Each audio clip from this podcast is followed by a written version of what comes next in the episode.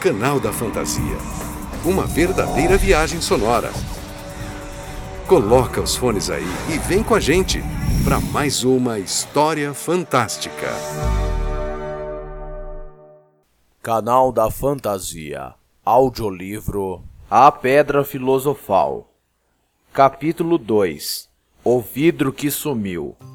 Quase dez anos haviam passado desde o dia em que os Dursley acordaram e encontraram o sobrinho no batente da porta, mas a Rua dos Alfeneiros não mudara praticamente nada.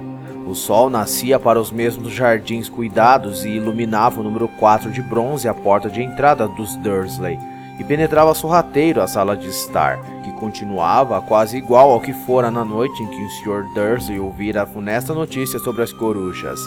Somente as fotografias sobre o console da lareira mostravam o tempo que já passara.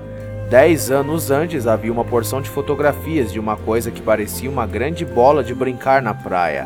Mas Duda Dursley não era mais bebê, e agora as fotografias mostravam um menino grande e louro na primeira bicicleta, no carrossel de uma feira, brincando com o computador do pai, recebendo um beijo e um abraço da mãe.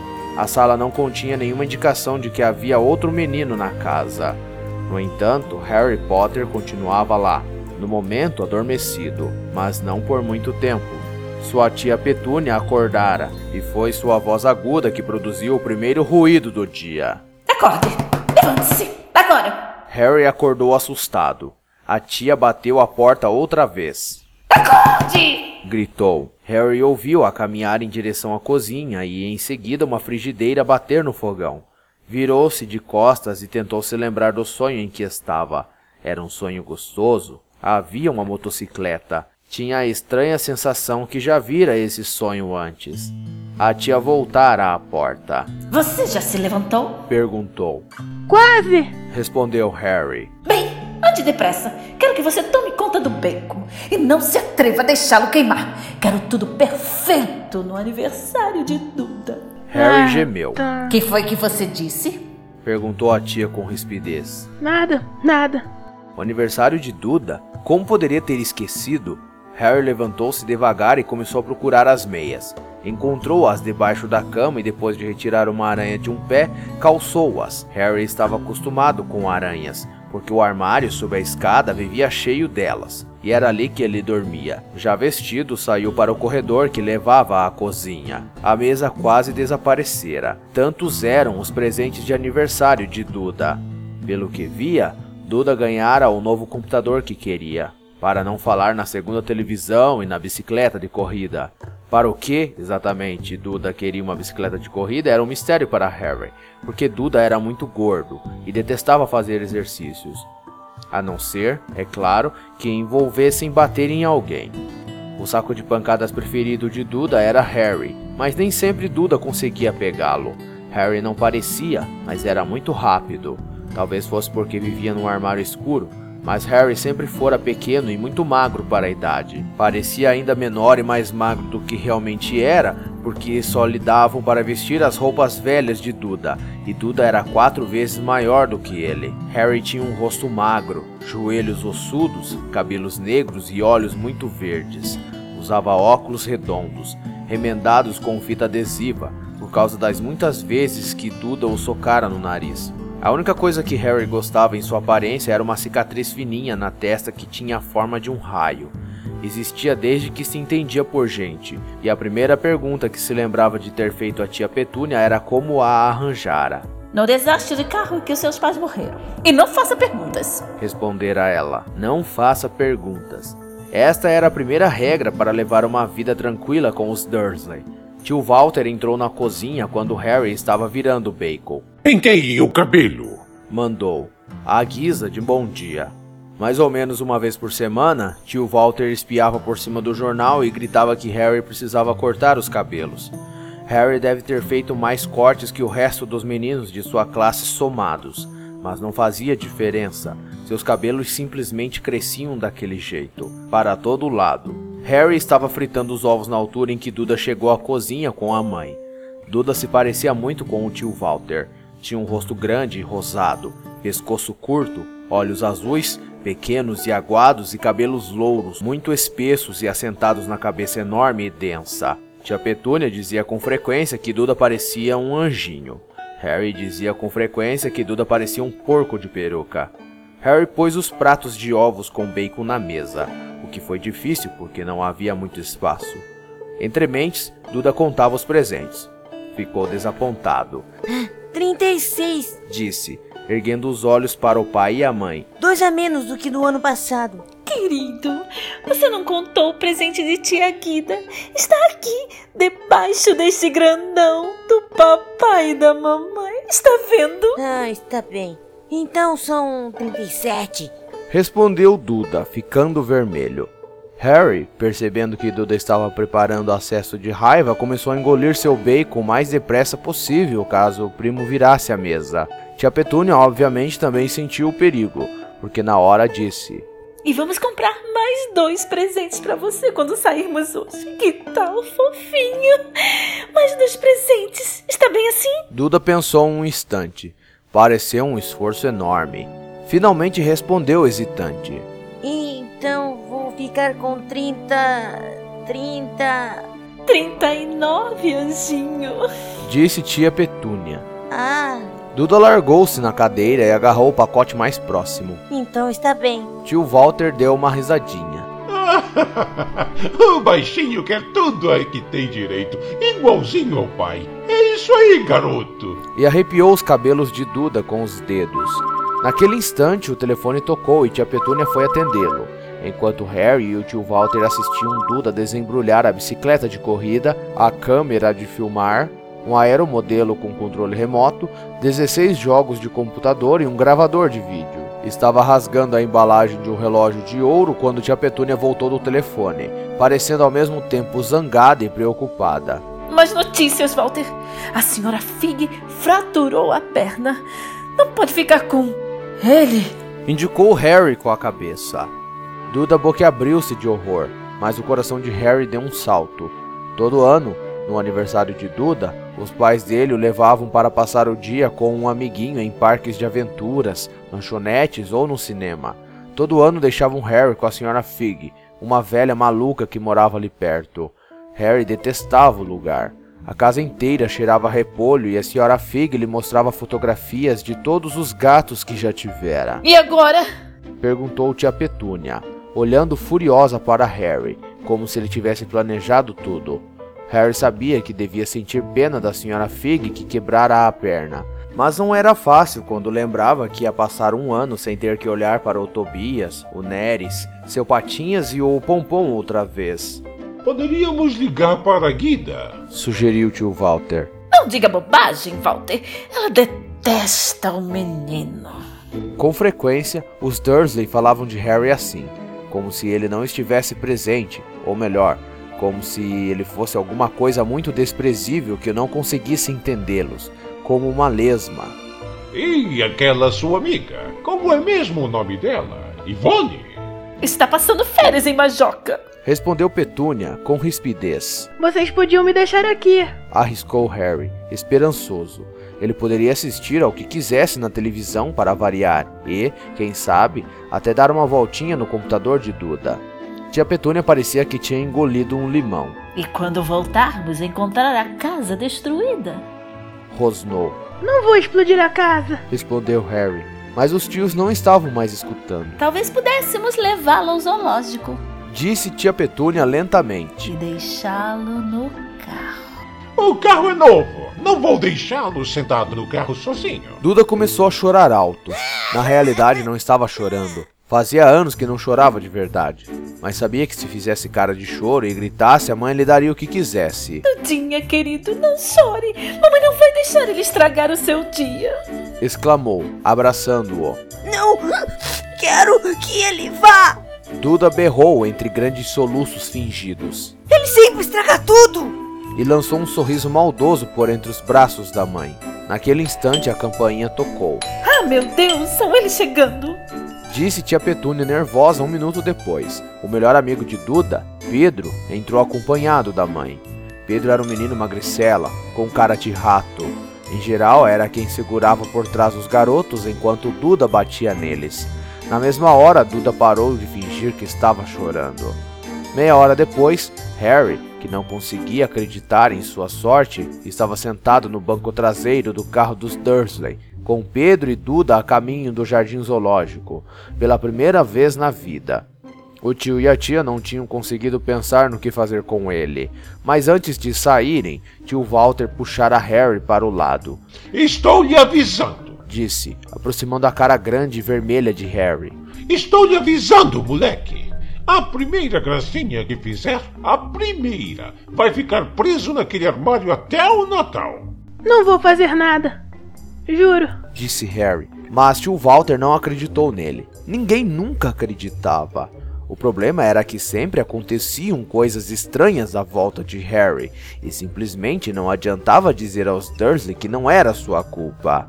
Uma vez tia Petúnia, cansada de ver Harry voltar do barbeiro como se não tivesse estado lá, apanharam uma tesoura de cozinha e cortaram o cabelo dele tão curto que o deixara quase careca, exceto por uma franja que ela deixou para esconder aquela cicatriz horrorosa. Duda morrera de rir de Harry, que passou a noite acordado imaginando como que seria a escola no dia seguinte, onde já riam dele por causa das roupas folgadas e dos óculos emendados com fita adesiva. Na manhã seguinte, porém, quando se levantou, os cabelos estavam exatamente como eram antes de tia Petúnia cortá-los. Tinham-no deixado preso uma semana no armário por causa disso. Apesar de sua tentativa de explicar que não saberia explicar como é que os cabelos tinham crescido tão depressa. Outra vez, Tia Petúnia tentara obrigá-lo a vestir um macacão velho de Duda, marrom com pompons cor de laranja. Quanto mais tentava enfiá-lo pela cabeça dele, tanto menor o macacão ficava, até que finalmente parecia feito para um fantochinho de dedo, e com certeza não ia servir para o Harry. Tia Petúnia concluiu que devia ter encolhido na lavagem e Harry, para o seu grande alívio, não foi castigado. Por outro lado, ele se metera numa grande encrenca quando o encontraram no telhado da cozinha da escola. A turma de Duda o estava perseguindo, como sempre, e tanto para a surpresa de Harry quanto dos outros, ele apareceu sentado na chaminé.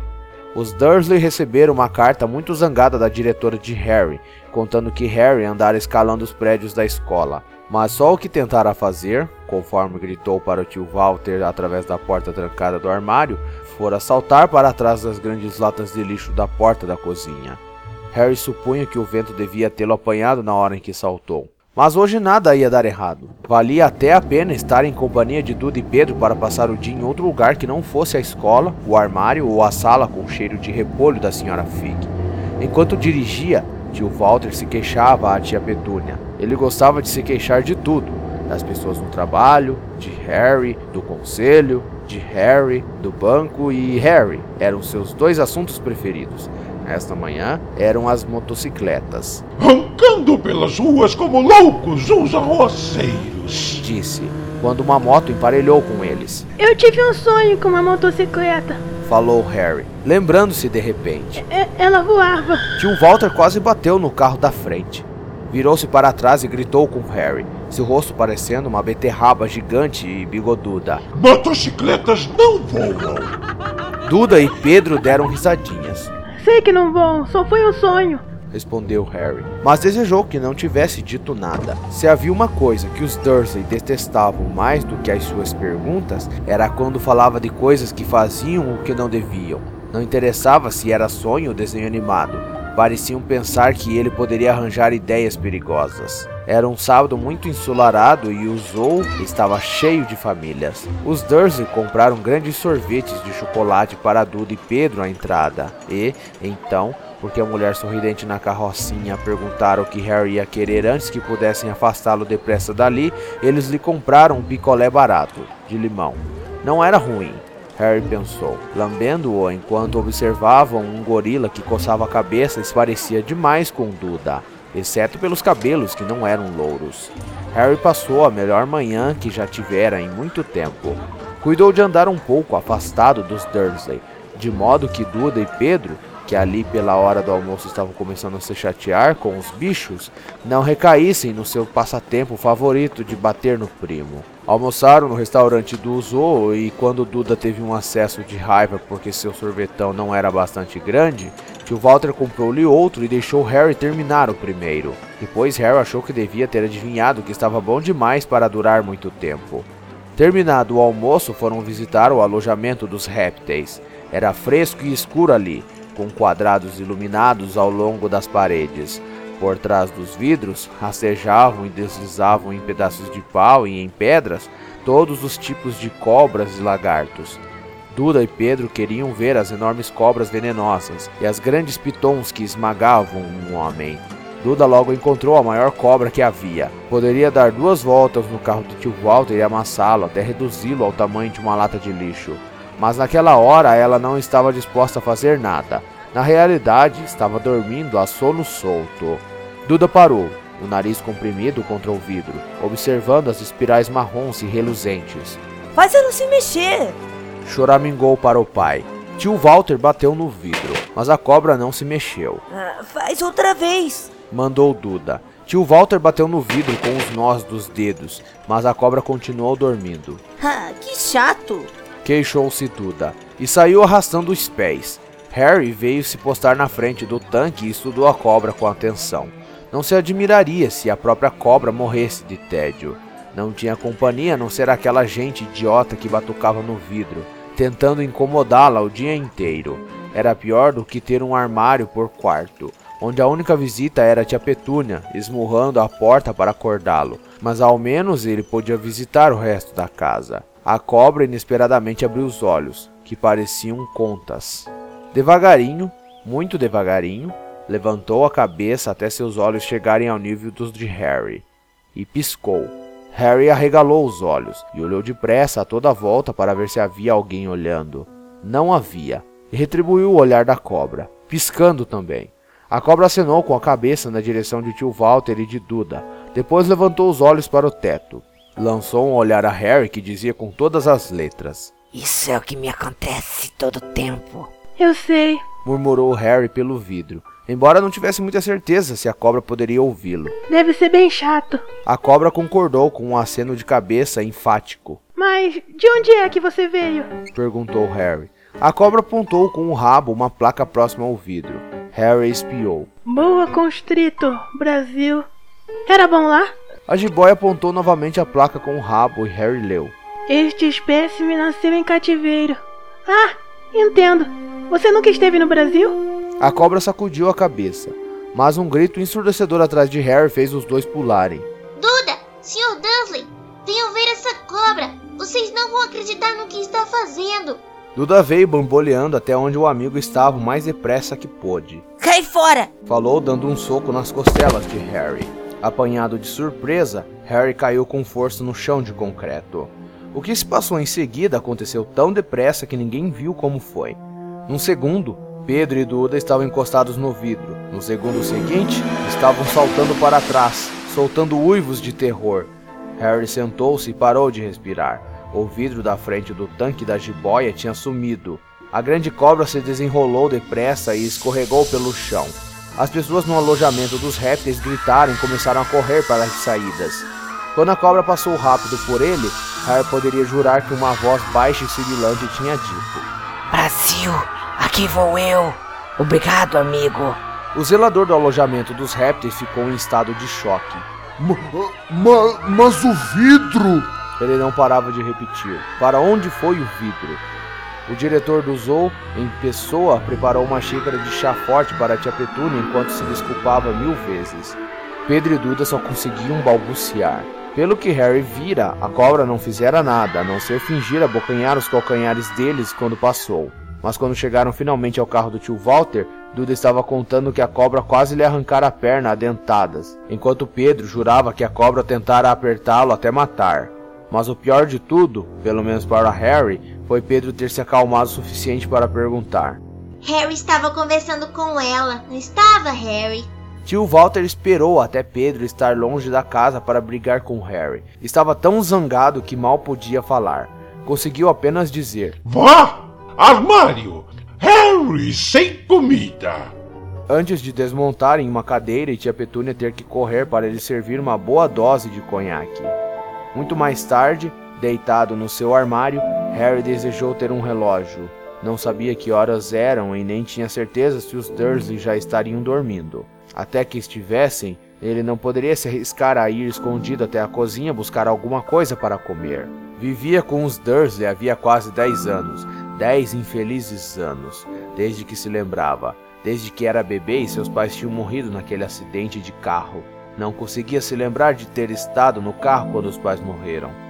Às vezes, quando forçava a memória durante longas horas em seu armário, lembrava-se de uma estranha visão um lampejo ofuscante de luz verde e uma queimadura na testa. Isto, supunha ele, era o acidente, embora não conseguisse lembrar de onde vinha toda aquela luz verde. Não conseguia lembrar nada dos pais. A tia e o tio nunca falavam deles e naturalmente tinham-no proibido de fazer perguntas. E não havia fotografias deles na casa. Quando era mais novo, Harry sonhara muitas vezes com um parente desconhecido que vinha levá-lo embora, mas isto nunca acontecera. Os Dursley eram sua única família. Ainda assim, ele achava, ou talvez fosse só uma esperança, que estranhos na rua o conheciam. E eram estranhos, muito estranhos. Um homenzinho de cartola roxa se curvara para ele uma vez quando estava fazendo compras com a tia Petúnia e Duda. Depois de perguntar a Harry, furiosa, se ele conhecia o homem, tia Petúnia tinha empurrado os meninos depressa para fora da loja sem comprar nada. Uma velha malucada, toda vestida de verde, uma vez acenara alegremente para ele no ônibus. Um careca com um longo casaco púrpura chegara a apertar sua mão na rua um dia desses e em seguida se afastara sem dizer nada. A coisa mais estranha nessas pessoas era a maneira com que pareciam desaparecer no instante em que Harry tentava vê-los melhor. Na escola, Harry não tinha ninguém. Todos sabiam que a turma de Duda odiava aquele estranho Harry Potter com suas roupas velhas e folgadas e os óculos remendados, e ninguém gostava de contrariar a turma do Duda.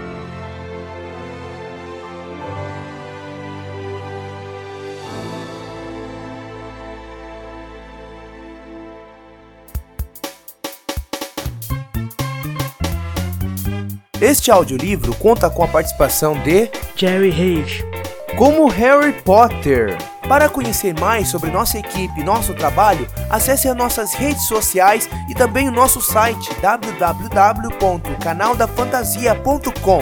Estamos também disponíveis no YouTube, iTunes, Spotify, Deezer e demais plataformas de podcasts. Siga nosso trabalho e compartilhe.